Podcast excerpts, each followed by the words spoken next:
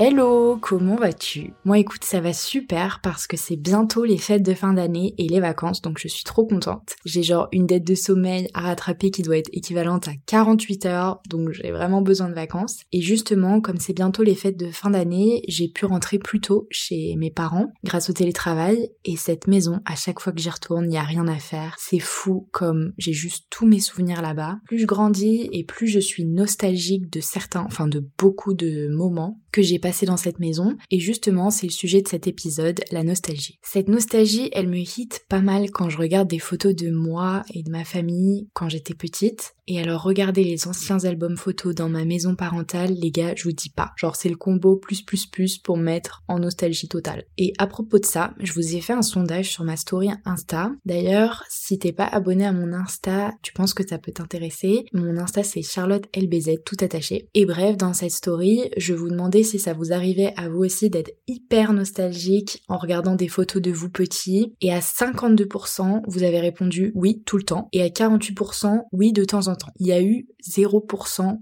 de non les gars. Donc ça veut bien dire que je suis pas la seule à ressentir ça et je me suis dit que cet épisode pourrait vous plaire parce que ça concerne tout le monde finalement. Alors regarder des photos de moi petite, je le fais très souvent. C'est comme pour me rappeler et surtout pas oublier et ça me fait me sentir bien. Je chéris tellement euh, ces moments-là, ces souvenirs parce que j'ai peur qu'en grandissant, le temps me les vole. Je pense que cette peur, elle a aussi grandi quand j'ai appris que ma grand-mère avait Alzheimer. C'est pas très euh, joyeux là.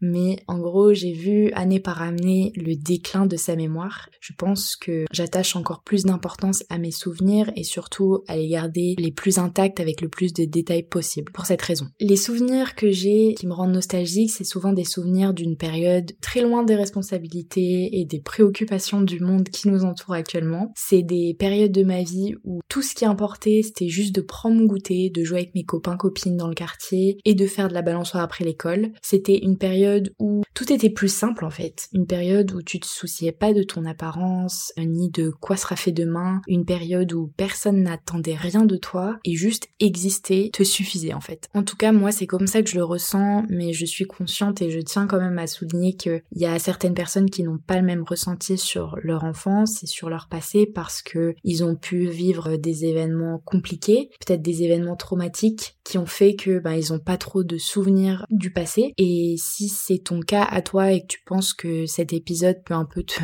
mettre dans le mal par rapport à ça, ne te force surtout pas à écouter l'épisode. J'ai fait plein d'autres épisodes qui peuvent te plaire, donc voilà, tu peux quitter euh, l'épisode maintenant si t'en ressens le besoin. Alors, comme je suis une fille sérieuse, j'ai fait mes petites recherches sur le sujet de la nostalgie du passé parce que j'avais envie de comprendre bah, pourquoi on est amené à être nostalgique, pourquoi moi je ressens souvent le besoin de revenir dans mes souvenirs. Donc j'ai commencé par aller sur Google et à demander à notre cher ami la définition de la nostalgie. Et selon Google, la nostalgie c'est un regret mélancolique d'une chose révolue ou de ce qu'on n'a pas connu. Et là je suis grave d'accord avec cette définition. La nostalgie pour moi c'est pas forcément des souvenirs qui nous appartiennent ou des périodes qu'on a connues. Par exemple, je suis grave nostalgique des années 80-90. Quand je vois les photos de mes parents et de ma famille à cette période-là, ça me donne envie d'y être. Je sais pas, c'était une période qui avait l'air hyper sympa, qui me rend nostalgique alors que je l'ai jamais connue. J'aurais juste trop aimé y vivre. Je sais pas, genre les coupes de cheveux, le style des gens, les films à cette époque. J'ai aussi l'impression que les gens étaient moins angoissés à cette période-là et que c'était un peu la bonne époque. Alors qu'en vrai, je suis sûre que bah à cette époque, ils avaient aussi leur lot de préoccupations. Mais voilà, je sais pas pourquoi je suis hyper nostalgique de cette période. Et pareil aussi quand je regarde, je sais pas, des maisons, des appartements, j'imagine la vie des personnes dans ces habitations, comment ces personnes elles sont, qu'est-ce qu'elles font dans la vie, et ça me rend nostalgique, alors que ces personnes je les connais pas du tout. Hein. D'ailleurs, je pense que la nostalgie et la créativité c'est intimement lié parce que parfois je pars très loin dans ma nostalgie pour des choses auxquelles je n'ai aucune attache. Et bref,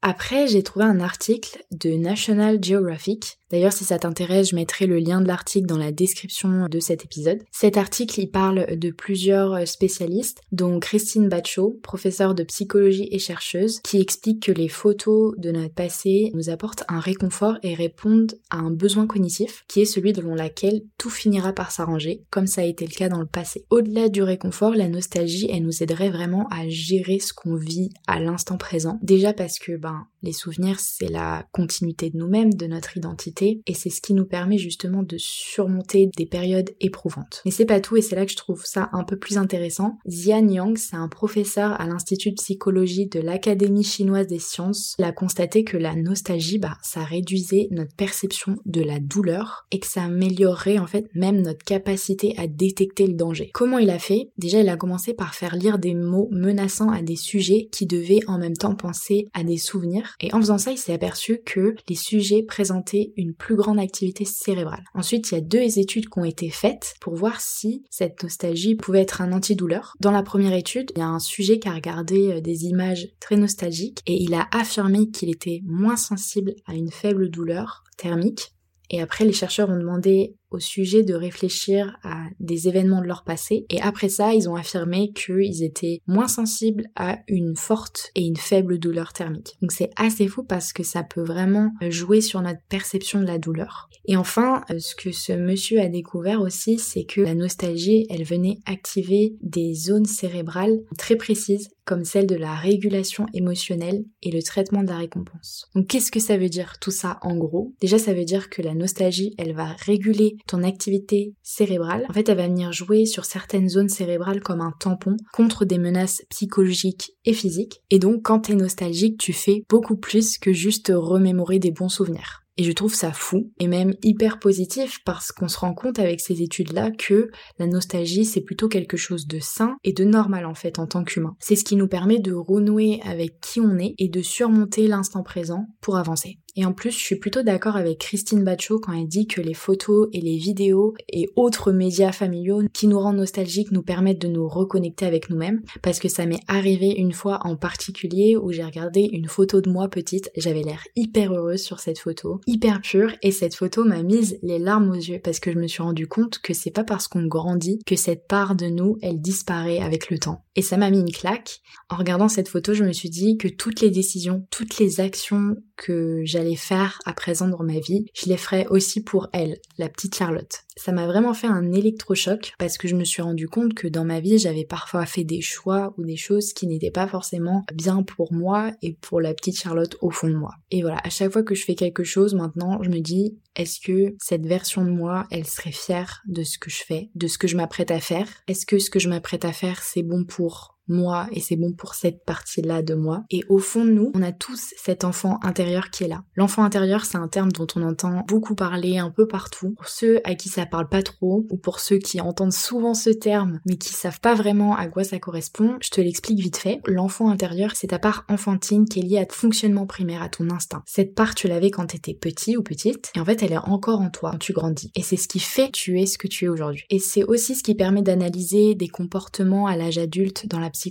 Par exemple, si t'as un adulte qui a besoin de stabilité, de sécurité financière, t'es un adulte hyper vigilant qui veut construire un chez-soi très rapidement, des relations saines, peut-être que c'est parce que étant enfant, tu n'as pas eu d'enfance stable, t'as connu peut-être la violence. Enfin voilà, tu vois où je veux en venir, c'est un exemple. De manière générale, moi la nostalgie, elle a toujours fait un peu partie de ma vie. Je me rends compte que je prends du plaisir à repenser à des bons souvenirs. J'ai beaucoup tendance, peut-être trop tendance, à vivre dans le passé. Et si c'était mieux avant, finalement. L'époque des Télétoobies, des soirées après le bac, des gâteaux au yaourt le dimanche, des nuits à jouer à la déesse sous la couette le soir. Mais je pense que c'est un piège de penser comme ça, de se dire que c'était mieux avant. Oui, c'est agréable de repenser à tout ça, mais en même temps, bah t'as ce petit pincement au cœur parce que tu te dis que tout ça, ça n'existe plus et ça sera plus jamais comme avant. Tu pourras plus revivre ces choses-là à l'identique. L'avantage des souvenirs, c'est qu'ils sont uniques. Et je pense qu'à trop vouloir chérir ce qui s'est déjà passé, on s'attache finalement à ces petits pincements au cœur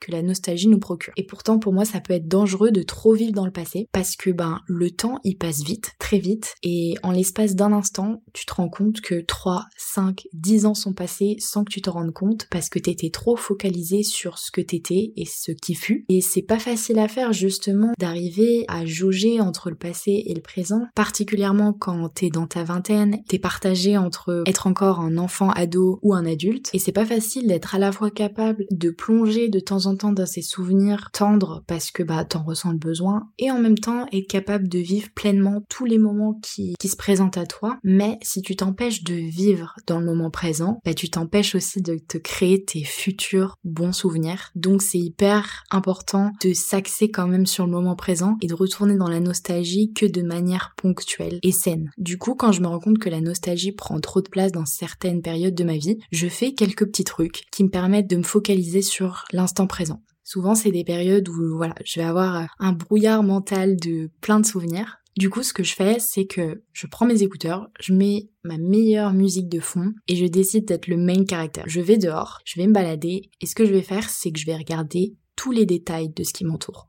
Tout sans exception. Je vais regarder les oiseaux, je vais regarder le ciel, je vais regarder les passants, toutes les petites choses de la vie qu'on prend pas le temps de regarder. Et surtout, je lâche mon téléphone à ce moment-là. Et vraiment, je vous assure que si vous sentez que vous êtes pas bien parce que là vous êtes trop nostalgique, faites ça. C'est juste trop bien. Et quand vous revenez de votre balade, vous êtes juste en mode j'ai vraiment vécu le moment. C'est pas facile à faire au début, t'as des pensées intrusives qui arrivent comme ça, il faut savoir les laisser venir et repartir et se focaliser encore une fois sur ce qui t'entoure pour repartir dans le moment présent. C'est un exercice, mais maintenant j'y arrive de plus en plus. Deuxième truc que je fais, c'est que je me concentre sur ma respiration. Un peu comme une méditation, en fait je me concentre sur tous mes sens. Je me concentre sur les odeurs, mes battements de cœur aussi, s'il y a du vent qui souffle sur mon visage. Je me concentre sur ces détails-là et là, ça permet vraiment de se recentrer sur soi et dans le moment. Ça marche vraiment. Je vous conseille d'essayer. Ce que je fais aussi quand je suis trop nostalgique, notamment de relations passées, je vais prendre le temps de réaliser qui j'ai autour de moi en ce moment et je vais décider d'investir du temps et de l'énergie sur ces personnes-là, sur ce colloque, sur ce collègue